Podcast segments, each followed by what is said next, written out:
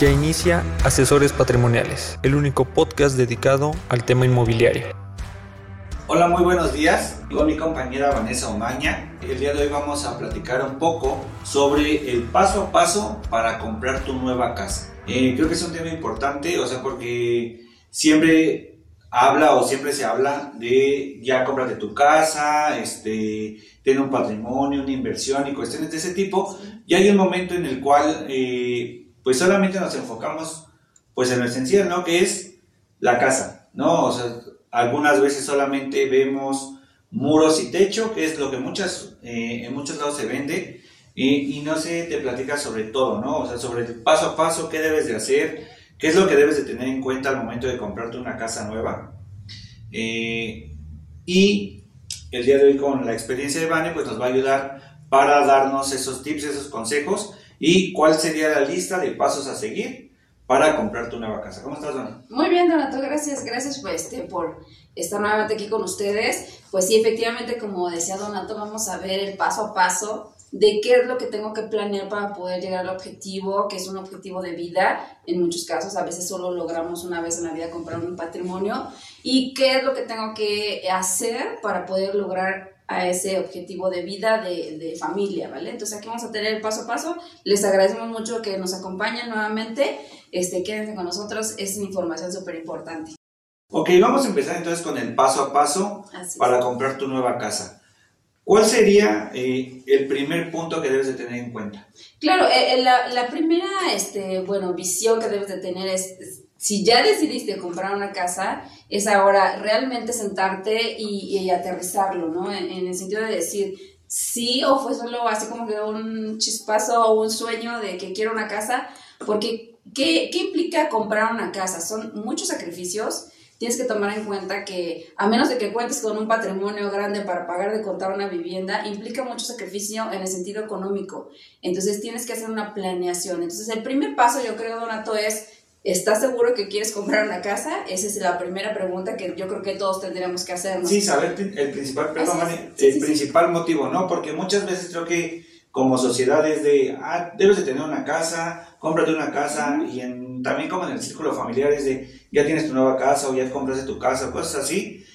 Pero en algún momento la realidad es que no lo tomamos como bien en cuenta, ¿no? O sea, creemos que es algo muy sencillo y como tú bien lo comentas, es una decisión de vida es una decisión que puede cambiar completamente tu vida, tanto para bien como para mal. O sea, porque también eh, tener una casa y que en algún momento no la puedas pagar o cuestiones de ese tipo. O sea, hay, como un trasfondo y un miedo que en ocasiones no podemos superar, ¿no? Pero ya tomé la decisión, ¿vale?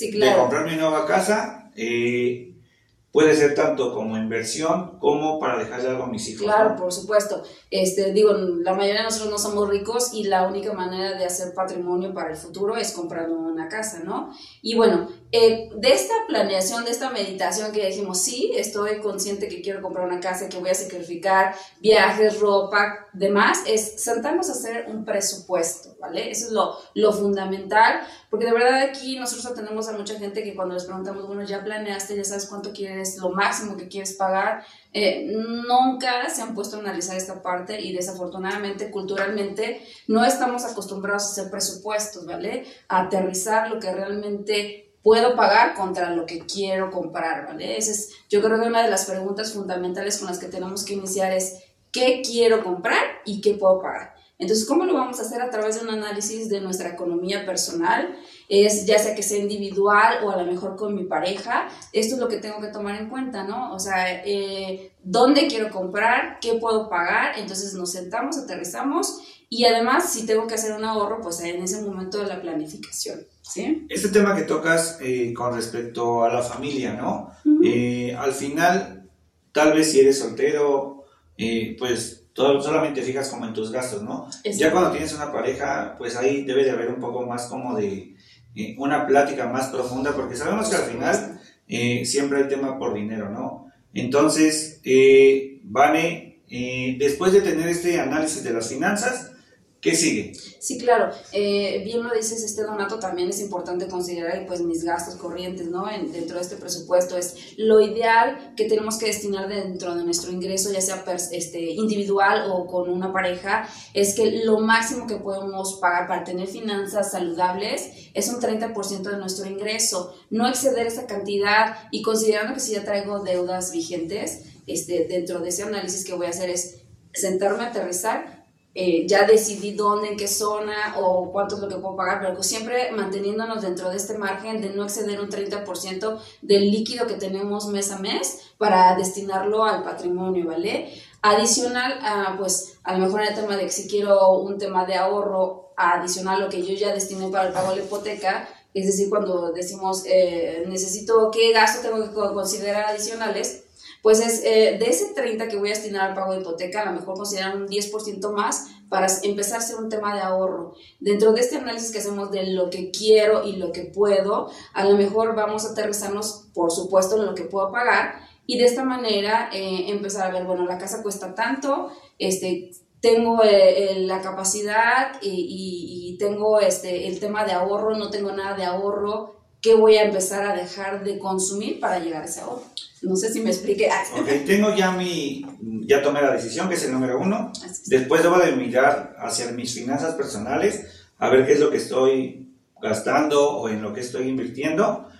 Aquí hay un tema eh, que creo que antes de saltar como a los financiamientos y cosas de ese tipo, es un tema bien importante porque lo hemos tocado en algunas ocasiones y es el buró de crédito. Claro, importantísimo. Creo que antes de lanzarte hacia el financiamiento, debes de verificar tu buró de crédito. Efectivamente, así es, este, porque muchas veces eh, tenemos toda la ilusión, ya empezamos a ahorrar, pero se nos pasó algo súper importante que es ver nuestro buró de crédito y a veces nos quedamos con la sorpresa de que, híjole, no me acordaba de esa cuenta y sí, este, no la tengo con una pago puntual, por ejemplo, o realmente al bajar mi buró de crédito me estoy dando cuenta que tengo demasiadas cuentas y entonces el enfoque principal es eh, sí considerar que ya voy a comprar una casa, pero también sanar mis finanzas, ¿no? Es lo que te decía. Eh, dentro de este presupuesto, pues lo ideal para destinar a créditos, tarjetas, este crédito de auto, este, el crédito hipotecario, si fuera el caso, pues una, como te decía, una, una, economía sana familiar es que no excede ese 30%, ¿no? ¿Por qué? Porque lo demás va destinado a alimentación, va destinado a emergencias, entonces siempre tenemos que tener ese fondo. Y en el caso del buro de crédito es importante analizarlo porque a lo mejor tú te, ya te hiciste toda una, una emoción de comprar una vivienda y al final resulta que no puedes porque no tienes las el sano tu buro de crédito. Entonces hay que empezar por revisar eso primero. Nosotros mismos podemos bajarlo a través de la página de burodecredito.com. Tenemos gratis uno al año y si no, pues pagamos la consulta, que no es mucha, cuesta alrededor de unos 50 pesos y de esa manera yo ya voy a tener la certeza de que a través de mi buro sano voy a poder acceder a lo principal que es comprar mi casa. Ya limpié mi buró de crédito, ya revisé que tengo mi buró de crédito bien, mis finanzas personales o eh, ya sea Sí, ahí, ahí, por ejemplo, Donato, también regresando un poquito a lo del buró, es que recuerden, eh, un buró sano no quiere decir que no tenga nada, ¿no? O que no deba nada. Sí es importante eh, durante el periodo en el que yo voy a estar ahorrando o lo que sea para poder comprar mi casa, que sí debo de contar con un buró de crédito vigente, que debo de estar moviendo para que me genere una historia. Si yo voy a comprar a través de un banco, pues el banco me va a pedir demostrar que soy un buen cliente, que uso los créditos y que los pago puntualmente, ¿no? creo que ese es el tema entonces, ¿no? O sea, porque puedo decir, oye, yo sí saqué una tarjeta, la pagué, pero ya la liquidé hace X cantidad de años, ¿no? Es importante saber que si vas a estar en buró de crédito, o sea, que todos estamos, los que hemos solicitado un crédito, hay calificaciones buenas y malas. Exacto. Y ahí creo que es como los movimientos que haces, ¿no? ¿Qué tan bueno eres para pagar? Si estás pagando en tiempo y forma, si estás pagando el mínimo. Creo que todo esto viene en el buro de crédito, ¿no? Así es, efectivamente. Pero lo principal, recuerden, es que ustedes siempre tienen que pagar puntualmente y para poder comprar una vivienda, pues la mejor manera de demostrar que somos buenos pagadores es a través del comportamiento de nuestros pagos. Debemos de tener una tarjeta de crédito vigente, por supuesto. Y esta no quiere decir que yo tenga que pagar o, o comprar mucho al mes, ¿no? Puedo comprar cosas pequeñas y pagarlas al corte de la cuenta para que no me genere un interés por no liquidar el saldo. Y mi recomendación es comprar cosas pequeñas para que al corte yo pueda pagar el saldo total y no generar un interés sobre esa deuda. Después, eh, el tema ya, ya revisé todo. creo que es más fácil como de explicar como en el ejemplo que siempre ponemos, o sea, si quieres comprar una casa de un millón, ahora vamos sobre el enganche. Claro. ¿no? Eh, este enganche que es este pago que te piden las instituciones financieras, los bancos, como tal para que te pueda liberar el crédito, ¿no? Sabemos que el banco no te presta el 100% del Efectivamente, aquí vamos a hacer este un, un vamos a segmentar, ¿no? Eh, espero que me entiendan. Ah, hay que considerar cómo es mi economía para saber cuánto es el ahorro que yo tengo de tener de enganche, es decir, si soy asalariado o si soy independiente, eso va a, va a depender para que el banco me indique cuánto es el aforo máximo que me va a dar, es decir, cuánto me va a prestar para comprar mi vivienda, ¿no? Normalmente cuando soy asalariado, es decir, que yo trabajo para una empresa, que tengo un recibo, este, que está timbrado, eh, me, va, me van a dar como más facilidades, ¿no? Porque tengo una empresa que me respalda mi ingreso, que es un ingreso constante y fijo, ¿no? Entonces ahí puede ser mi enganche del 5% al 10%, ¿vale? Okay. Y uh, si yo quiero dar, obviamente el ideal es dar arriba del 20%, ¿no? En el caso de los créditos hipotecarios. Eh, si yo soy independiente, pues ahí este, las instituciones me van a castigar un poquito más el aforo porque en teoría es un ingreso que puede no ser eh, fijo, porque si soy independiente, tengo un negocio, pues dependo a lo mejor del factor de ventas y demás para yo te considerar el ingreso mensual. Entonces ahí los bancos, algunos me van a castigar un poquito más el aforo y puede ser que sea de un 10 a un 20%, ¿no? Y todo esto va a ver respaldado, obviamente, a través de mi comportamiento de pagos, a través de mi buro de crédito. Por eso es importante cuidarlo hasta que yo tenga mi crédito y, por supuesto, posterior, ¿no? Siempre cuidarlo, esa es la base. Y entonces, ya definiendo esta parte, pues sí debo considerar que el ahorro de enganche, si soy asalariado, va del 10, perdón, del 5 al 10%, si soy independiente, del 10 al 20%. ¿Cuánto recomiendas dar de enganche? Lo ideal es que sea arriba del 20%, este, para que obviamente este financiamiento sea menos. Si yo tengo la posibilidad de dar más, pues eh, sería fabuloso, ¿no? Porque entre más enganche yo de, baja mi pago mensual. Ajá. Eh, ahora sí que le enganches en base a, cada persona, ¿no? Porque yo te puedo decir 20, pero a lo mejor te dices, bueno, me voy a poner a ahorrar el 20, pero no, tampoco se trata de, de que forzosamente llegues a ese ahorro. Si tú ya tienes el ahorro, compra ahora, porque si esperas más tiempo, puede ser que el inmueble que tú ya viste que quieres comprar y no llegas a ese enganche que yo te estoy diciendo ahorita, 20, 20, 20, no, no. Si tienes ya el enganche, compra en este momento porque tu, tu inmueble que ya viste que te gustó sigue teniendo plusvalía. Y si tú esperas más tiempo para llegar a un ahorro mayor, pues va a resultar que ese inmueble ya va a valer más y, nunca vas a alcanzar el enganche, ¿no? Entonces, si tienes ya el ahorro y ya viste el inmueble, compra aunque sea con el enganche mínimo. Si apenas estoy como en estos temas de me estoy empapando, ya cumplí con todos los requisitos anteriores, ¿En cuánto tiempo crees que pueda contar un enganche? Bueno, pues esa meta personal sí depende de cada economía, ¿no? Más o menos un, promedio puede ser de dos a tres años, todo va a depender de cuánto ahorro, si es individual, si mi pareja me va a ayudar, este, si hay a recortar muchos gastos, eh, ahí es un tema pues personal, ¿no? Lo ideal es que no exceda a lo mejor mi meta, no sé, dos, tres años, cinco a lo mucho, ¿no? Porque por lo mismo que te digo, la plusvalía va a ser que si yo ya visualicé un inmueble, y, no tenga la posibilidad de llegar, me voy a sentir frustrado, va a llegar a un punto de frustración. Entonces, es algo que dentro de mi economía, como yo te decía, si yo ya sé que dentro de mi ingreso debo considerar el 30%, a lo mejor ahorita tener, en lo que saco mi crédito, tener reducidas mis cuentas de crédito a lo mínimo. Y entonces ese 30% que mencionamos es el que tendría yo que estar ahorrando para poder llegar al enganche. Obviamente va a depender de mi ingreso, ¿no? Si llego más pronto o menos, este, o me tardo más en, en lograrlo, ¿vale? Y también apoyarnos si es que eh, tengo la posibilidad de, a lo mejor soy asalariado y por ahí tengo un Infonavit, un Fobiste, apoyarnos de estas otras partes que más adelante lo vamos a tomar más a detalle de, para llegar más rápido a ese objetivo, ¿vale?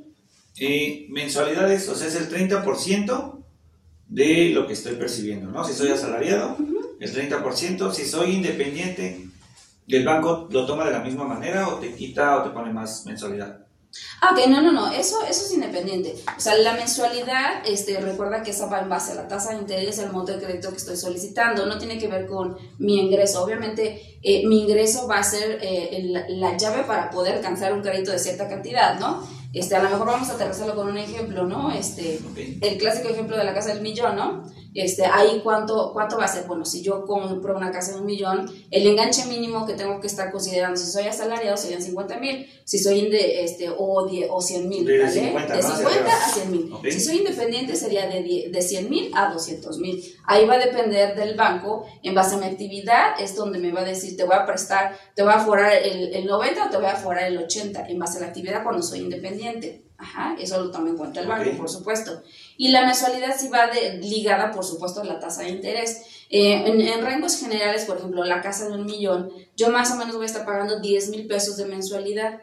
¿Cuánto me va a pedir ingresos a comprobar el banco? Pues en algunos es al 2 por 1, en algunos es un poquito más, sobre todo en el tema de gente independiente. Si soy asalariado, pues me va a pedir al 2 por 1 la mensualidad. ¿Esto qué quiere decir? Si yo pago 10 mil, tengo que comprobar 20 mil en un independiente posiblemente sea mayor por ese riesgo de, del ingreso variable. Pero aquí también entra como tu capacidad de endeudamiento, ¿no? Claro, también se toma o sea, si tengo como 20 mil, pero pago 5 mil de, de, de un crédito automotriz y transporte y renta y cosas de ese tipo, obviamente también el banco debe de saber eso, ¿no? Sí, claro, ahí es el otro tema, ¿no? Mi capacidad de pago, ¿no? O sea, el banco en, en su simulador me va a pedir el ingreso mínimo, pero yo tengo que considerar mis gastos vigentes, ¿no? Que es obviamente el tema de pagar mis créditos. Dentro, por eso es lo que mencionaba, dentro de mi ingreso mensual, lo ideal es que tanto considere mi crédito hipotecario o las demás deudas que tengo que no excedan el 30% para no sobreendeudarme y en el futuro genere un dolor de cabeza esta compra de vivienda, porque yo siempre les digo a mis clientes,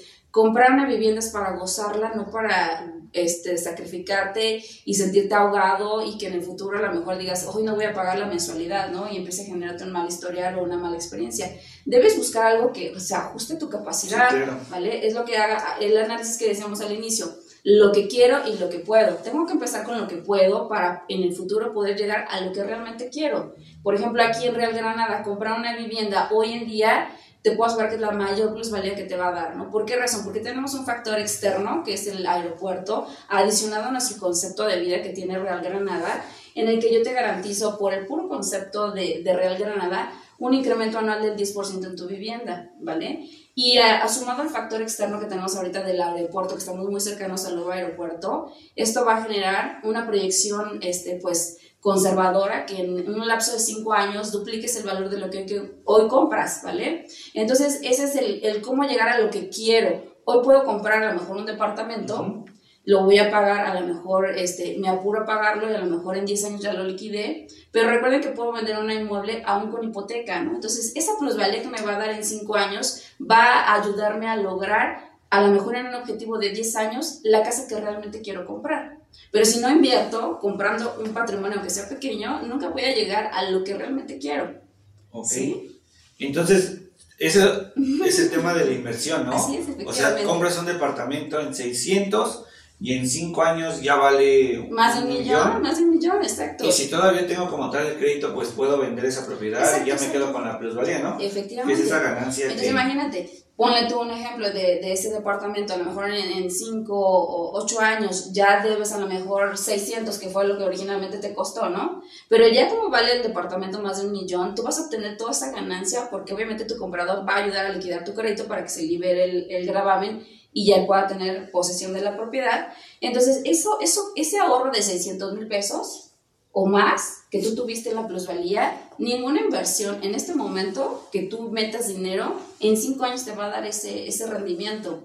Invertir en inmuebles es lo mejor que podemos hacer siempre. Mucha gente tiene la idea de mi auto primero, ¿no? Pero realmente los que son inteligentes empiezan por su casa, ¿vale? Gente joven, este, que sí la hay, por ejemplo, que a lo mejor dices, voy a comprar un departamento, soy soltero, pero ¿qué crees que voy a rentar la otra habitación, no? Entonces, de esa manera se ayuda a pagar su mensualidad, proyectando que en el futuro él va a vender esa propiedad, va a obtener esa ganancia y después va a poder comprar algo más amplio, a lo mejor se casó y demás, y ya para algo, para algo familiar, ¿vale? Pero si no empezamos por eso, pues no vas a poder lograr lo que quieres. Ok, sí hay que empezar por lo que puedes, ¿no? No por lo que quieres. Así es. Y ya revisé todo, mis finanzas, ya vi financiamientos, ¿qué sigue?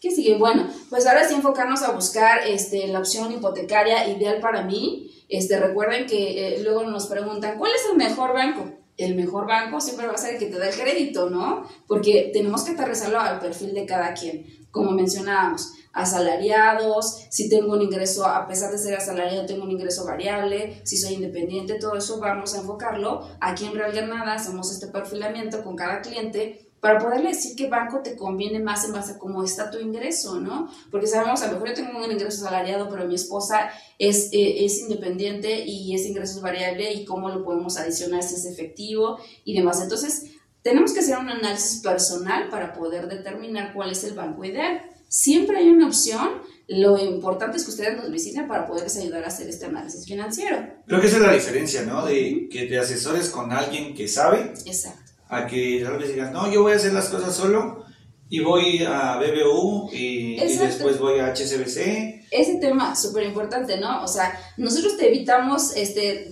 perder tiempo, ¿no? Porque qué razón, yo te manejo aquí todos los simuladores Tú si vas con un banco te vas a decir, mi producto es el mejor y yo te voy a dar el crédito, pero a veces este, no está bien el enfoque, en, como te mencionaba, en base al ingreso, en base al perfil de crédito o el buro de crédito. Entonces nosotros aquí te vamos a evitar ese desgaste de ir a cada institución bancaria porque aquí tenemos todos los simuladores y de esa manera podemos hacerte el comparativo con cada banco de cómo me va a quedar la mensualidad. Obviamente la variación en tasas no es mucha con cada banco, simplemente hay que observar en base a mi perfil cuál es la que me conviene, en base a los pagos que pudiera ser anticipados, cómo los voy a estar manejando. Entonces, ven aquí, visítanos en Real Granada, te vamos a poder hacer un análisis financiero personal para que tú no tengas que acudir a cada institución, sino aquí yo te voy a dar las pautas para que tú veas cada eh, corrida financiera y tú de esa manera puedas determinar qué banco es el que te gusta más y nosotros te vamos a decir por cuál banco hay más probabilidades de poder obtener tu crédito. Exactamente. Ya tengo todo esto y después pues ya no, ya me toca como elegir mi casa. sí, claro, por supuesto. Dentro de este análisis que hicimos al inicio, recuerden que es de lo que quiero y lo que puedo, pues obviamente en la consideración de la casa que tenemos que tomar en cuenta es eh, dónde está ubicada, las vías de acceso, este, qué hay dentro del fraccionamiento, este, todas estas amenidades, si es un lugar seguro, si no, o sea, si quiero un departamento, una casa o lo que puedo, ¿no? Que es lo que mencionábamos. No solamente es comprar un, eh, pues un suelo o paredes y techo, como siempre se ha dicho, o sea, y también no quiere decir que porque compres eh, mucha gente lo ve así, ¿no? Eh, yo quiero comprar la casa más grande, claro. ¿no? Pero no ves como qué hay detrás de la casa más grande.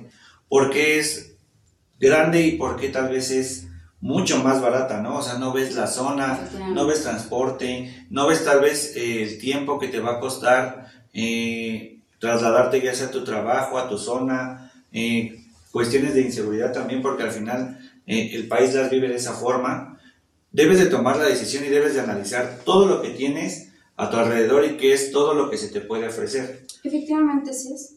Quiero tocar un tema aquí, Vane. Ahorita estamos hablando de un caso general que es con un banco, ¿no? Efectivamente. es el ejemplo. Pero imagínate que si tengo mi Infonavit, pero pues me presta un poquito. No porque no me tienen registrado. Sabemos que eso ya pasa casi en todos lados. no, no te tienen registrado con todo lo que realmente ganas. Así es, así es, así es. Digo, es una práctica hoy de las empresas desafortunada que nos cotizan el mínimo, pero realmente tenemos un ingreso pues mayor, ¿no? Entonces, en esos casos, eh, hablando del caso específico de gente asalariada, pues son las que van a tener acceso a una Infonavit o un Fobiste. Eh, aquí, por supuesto, eh, esto nos va a ayudar a lograr más rápidamente este objetivo de compra de casa, ¿no? Porque en algunos casos bueno, a lo mejor el caso de que estoy muy mal en buro de crédito ya me frustré porque aunque ahorre no me van a dar el financiamiento. Pero si tengo un Infonavit, pues tengo esta posibilidad de poder acceder a mi casa aunque yo tengo un mal buro de crédito, ¿vale? Si mi crédito es muy bajo, pues tengo dos opciones. Una es que una mi crédito con un familiar o amigo, este, que hoy ya lo podemos hacer, y esta manera, si mi crédito es muy bajo, al unirlo con otra persona, pues a lo mejor ya voy a llegar a comprar ese patrimonio que yo solo no hubiera podido lograr. Si soy el caso de alguien que sí tiene una economía sana, o sea, un buro de crédito bueno, y a pesar de que mi crédito en Infonavit es bajo, pues tengo la posibilidad de unirlo y hacer un cofinanciamiento. ¿Esto qué quiere decir? Que Infonavit me va a dar una pequeña parte de crédito más el ahorro de mi subcuenta de vivienda y lo restante contra el valor vivienda me lo va a prestar el banco. Es decir, son tres, tres aportaciones. Subcuenta de vivienda, crédito Infonavit y crédito bancario. Eh, muchas veces en este caso el enganche queda en cero porque estas dos aportaciones de Infonavit y la subcuenta de vivienda me va a cubrir el 100% del valor de la vivienda. Entonces, este ahorro que yo iba a hacer por mucho tiempo es la manera de poderlo eh, hacer de forma inmediata sin tener que llegar a ese ahorro. Me quito el enganche encima. Así es, efectivamente, te quitas el enganche.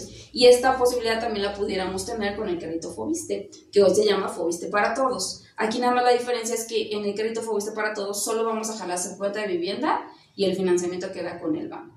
También en el caso del Infonavit tenemos otra opción, en el que si a lo mejor yo tengo ya una parte de ahorro, pero no quiero que entre Infonavit como financiamiento, puedo este, solicitar lo que es el apoyo Infonavit. En esta opción, eh, algunos bancos me dan el aforo hasta el 95%, quiere decir que con un 50%, este, perdón, con un 5% de enganche yo ya puedo tener la vivienda. Y este crédito tiene una, un beneficio increíble, que son las aportaciones patronales que son las que normalmente se acumulan en la subcuenta de vivienda, ahora se van a abonar a capital de mi crédito de hipotecario y de esta manera voy a amortizar el crédito. Que ahorita vamos a hablar de los prepagos que yo puedo hacer a las hipotecas, ¿no? que también es un tema súper importante. Entonces, de esta manera, eh, en el caso del apoyo Infonavit, la subcuenta de vivienda no la puedo usar, pero queda en garantía de pago. Es decir, si yo, por ejemplo, este, pierdo el trabajo, entra por supuesto mi seguro de desempleo, pero también si se acaba y aún no tengo este empleo, puede entrar el saldo de la subcuenta de vivienda para ir cubriendo mensualidades hasta que yo pueda nuevamente tener un empleo. O si simplemente me enfermé o simplemente tuve un bebé y dije, me voy a tomar mi año sabático para atender a mi bebé, pues esta subcuenta de vivienda en base al tamaño que tenga me va a ayudar a seguir pagando mi hipoteca y no me voy a atrasar. Entonces, eso es lo que es el beneficio de un apoyo Infonavit, que es un crédito como que casi nadie lo conoce, pero de verdad es un producto excelente para la gente que pues sí tiene la posibilidad de tener ese ahorro de enganche, a lo mejor no mucho, pero que esto te va a ayudar a solicitar menos enganche, pero esas aportaciones se abonan a capital de tu crédito y tú reduzcas el plazo de vida de tu crédito. Ese es el motivo principal por el cual es importante asesorarse, ¿no? Alguien que sepa, alguien que te pueda decir, mira, tenemos esta alternativa y si no se puede con esta alternativa, tenemos esta otra alternativa y tenemos esta, esta otra opción, ¿no? Desde limpiar tu buro de crédito, qué es lo que se puede hacer, cómo realizar los pagos y cuestiones de ese tipo, analizarlo, ver los financiamientos, ver todos los planes y ahora vamos con el tema de eh, los pagos, ¿no? Los pagos a capital. Claro, súper importante. Este, como te acabo de mencionar, en todos los financiamientos hoy en día nos permiten hacer abonos a capital, no hay penalizaciones en la mayoría de los créditos. Yo puedo abonar las veces que yo quiera, la cantidad que yo quiera. El único requisito es que esté pagando puntualmente mi crédito para que yo pueda hacer el abono a capital. En un esquema hipotecario, cuando nosotros hacemos el análisis, financiero de cada cliente, eh, a mí me gusta eh, enseñarles la tabla de amortización donde vamos a proyectar las aportaciones patronales. Es importante considerar que lo que yo más pueda abonar los primeros años de vida de mi crédito es lo que más me va a beneficiar en el tema de ahorro de intereses y plazo de vida. Algunos financiamientos nos permiten reducir mensualidad, otros solo plazo eh, o mixto. La verdad es que desde mi punto de vista lo más recomendable es reducir plazo, porque entre menos dure la deuda, yo pago menos intereses sobre ese crédito. entonces, ahí va a depender pues de cada quien, de lo que se le haga más cómodo, pero sin lugar a duda mi recomendación es sobre reducción de plazo las aportaciones a capital y las podemos hacer tanto en el Infonavit, si solo tengo un crédito Infonavit o si solo tengo un crédito Fobiste, esto nos va a ayudar a reducir y recuerden que al liberar más rápidamente nuestra hipoteca podemos acceder a una nueva. Ok, eh, sí hay que tener en cuenta esto de los pagos a capital. Muchas personas nos dejan en comentarios de, oye, pues es que se me complica. Bueno, es que tenemos, no sé, eh, utilidades, ¿no? Eh, tenemos aguinaldo y que tal vez el aguinaldo lo tenemos destinado como, ah, pues ya trabajé todo el año, es para la fiesta, cuestiones de ese tipo. Cuando tienes una casa y regresamos al punto de los, de los primeros, es, al final es un sacrificio que vas a hacer porque te vas a limitar de algunas cosas que actualmente sí puedes pagar, ¿no? Desde desayunos, comidas y cuestiones de ese tipo son sacrificios que poco a poco vas a ir haciendo o que debes de empezar a hacer para tener un patrimonio y para tener algo ya sea para ti o para tu familia, para inversión, eh, porque un inmueble, como bien lo dice Vane, es algo que nunca va a perder su valor, ¿no? Si hay un lapso en el cual tiene una mayor plusvalía. Claro. Y es por eso que siempre se Claro. recomiendan las casas nuevas, ¿no? Exactamente, ese, ese punto es súper importante, Donato, porque sí, efectivamente, la mayor plusvalía de un inmueble me la va a dar los primeros años de vida. Esta plusvalía que la consideres en el mismo tema que les decía, si ya puedes comprar hoy, no te esperas a tener un enganche mayor, mejor compra de una vez y si ya tienes esa constancia de ahorro, mejor hazlo para bonos a capital. Creo que aquí nos debemos de quedar como con varias cosas. Desde el primero, el saber por qué vas a comprar una casa, ¿no? Ahí empieza como el tema. Sí. Eh, es como el resumen. Empieza ahí. Eh, si quiero una casa, Si quiero una casa, eh, mis finanzas personales, o sea, debo de checar mis cuánto es lo la que puedo pagar, planeación. Eh, mi buró de crédito, de crédito. importantísimo buró de crédito actualmente. Y después nos vamos a ir con los financiamientos, los enganches. Y creo que en, eso, en este tema del enganche, Ay, ahí sí, perdón Donato, mencionando, este, no hemos hablado de una parte súper importante del ahorro del enganche, es los gastos adicionales. exactamente, sí, sí, sí. punto, ah, ok, estamos sí, sí. conectados. ah. Y vamos a- al punto de el enganche, o sea, no solamente es dar el enganche, ¿no? O sea, porque eres, hay gastos adicionales que se generan al Sí, momento de comprar. sí, por supuesto, y son súper importantes y no tan sencillos tampoco de tener, ¿no? Porque en algunos lugares esos temas de que debo considerar que es obviamente gastos notariales, avalúos de vivienda y, y reparaciones posteriores a la vivienda, tengo que considerar por aproximadamente otro 10% de lo que es el valor de la vivienda, ¿no? Para considerar estos gastos y yo pueda tener, pues, el patrimonio, ¿no? Porque hablamos solo del enganche, perdón, que no lo, lo mencionamos Sí. hasta ahorita, pero sí es súper importante el considerar este ahorro adicional para los gastos que conlleva poder obtener el crédito. Me quedé pensando lo del enganche, o sea, que lo podemos planear como a 2, 3, 5 años, o sea, obviamente dependiendo, pero me quedo con el mismo ejemplo. Debes de hacerte como la tarea de necesito pagar por un millón, 10 mil pesos de mensualidad. Exacto. No, si consideras que ahorras ese 30% aproximadamente, en un año puedes tener como el enganche, ¿no? No necesitas como esperar tanto tiempo para poder cubrir ese enganche. Porque si esperas más tiempo, entonces, si ya valió un millón, el año que viene va a valer un millón doscientos. 200, entonces tienes que considerar todavía ese enganche adicional, por eso es lo que te mencionaba, a veces este, no tienes que esperar tanto, si ya lograste el enganche mínimo, pues busca la, la opción financiera para poder comprar ya hoy y no tengas ese desfase que puede eh, hacer que no logres comprar esa, esa vivienda y pueda llegar un momento de frustración, ¿no? Que eh, recuerda que esto es una parte muy emocional, ¿no? Poder comprar un patrimonio es un desgaste emocional y no queramos que, que sientas frustrado al hacer un ahorro y al final no lo logres. Por eso estamos dando estos tips de qué es lo que tienes que cuidar para poder eh, tener una meta fija, porque bueno, lograr los objetivos son a través de metas, de fechas específicas para yo poder eh, lograr, ¿no? Y como lo mencionábamos, trae todo un sacrificio. No puedo tener la casa bonita sin sacrificar. A lo mejor dejé de tomarme el café, dejé de ir al cine, dejé de ir las vacaciones de ensueño por un patrimonio familiar que de verdad créame que lo vale. En el momento que te entregan las llaves de tu casa, vale la pena todo el sacrificio que tú hayas hecho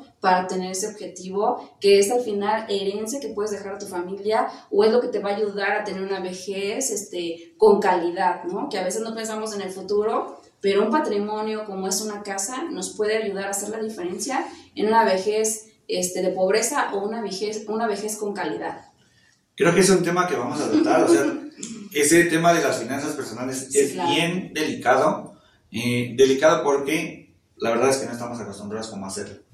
Retomando el tema, eh, ya chequé mi financiamiento, ya vi cuáles son las opciones que tengo, ¿no? O sea, desde el crédito hipotecario, el Infonavit, el Fobiste, eh, unirlos, ya sea el Infonavit y el banco, o el Fobiste y el banco, también se pueden unir el Infonavit y Claro. el y, Fobiste, y, ¿no? Infonavit Fobiste, individual o, o conyugal. Ajá, Ok. Así es. También puedes juntar esos y ya vi cuál es la propiedad para la que me alcanza, para la que puedo comprar realmente. Y creo que ese es el paso más importante, ¿no? Platicarlo con tu familia Exacto. y tomar ya la decisión real de hacerte de algo, ¿no? Porque al final, eh, si no firmas, si no tienes algo y si tienes ahí el crédito, pues el crédito se va a, hacer a- se va a quedar ahí, pero no lo has consolidado. Efectivamente, ahí hablando de, de- de ese tema, eh, yo sé que hay familias que son grandes y que dices, un departamento no quepo, pero si no empiezas por ese departamento, ¿cómo vas a lograr la casa donde sí tu familia esté cómodamente viviendo, no? Muchas veces estamos con casas familiares y dices, ah, pues la casa está amplia, yo vivo en espacios amplios, pero al final no es tu casa, es la de tu familia, ¿no? Es la de tu papá y al final no sabes si te la van a heredar o no. Entonces no hay como que, aunque sea pequeño, aunque yo viva apretado, aunque tenga tres hijos, este, considerar lo que puedo pagar para poder brincar a un espacio más grande, ¿no? Eso es creo que lo fundamental. El si ya tengo la decisión, este, empieza con lo pequeño para que puedas llegar a lo más grande. Recuerda que aquí en Real Granada tenemos diferentes opciones que van a cumplir esa necesidad básica que es de una vivienda. Deja de pagar renta o deja de vivir con tu familia, que a veces estamos muy cómodos, pero te puedo asegurar que si tú te vas de esa casa familiar van a estar mucho más cómodos sin ti y tú vas a estar mucho más tranquilo en tu casa, donde puedas poner un clavo, un cuadro, pintar de un color que tú quieras, lo que no puedes hacer en una casa familiar porque a veces, a veces dependes de la decisión del cabeza de esa familia. ¿Estamos de acuerdo?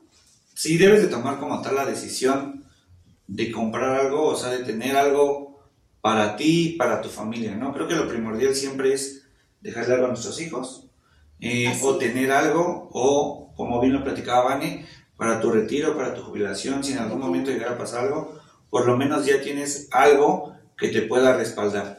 Ya cuando tomas obviamente la decisión de comprar, de firmar, de que te entreguen tu casa, pues obviamente ya aquí todo es felicidad. Obviamente debes de tenerlo, eh, debes de tener esta responsabilidad, ¿no? De saber que tu casa, que estás pagando un crédito, mantenerla, darle mantenimiento, darle seguimiento, pero sobre todo creo que es disfrutarla. Así es, efectivamente. ¿no? Disfrutar desde áreas verdes, zona, plusvalía, que tu casa eh, con el paso del tiempo pues valga más y que si en algún momento, como bien lo menciona Vane, tu familia creció o necesitas algo más grande, venderla, comprarte una nueva, entonces puedes comprarte una casa más grande, pero pues obviamente lo complicado creo es empezar.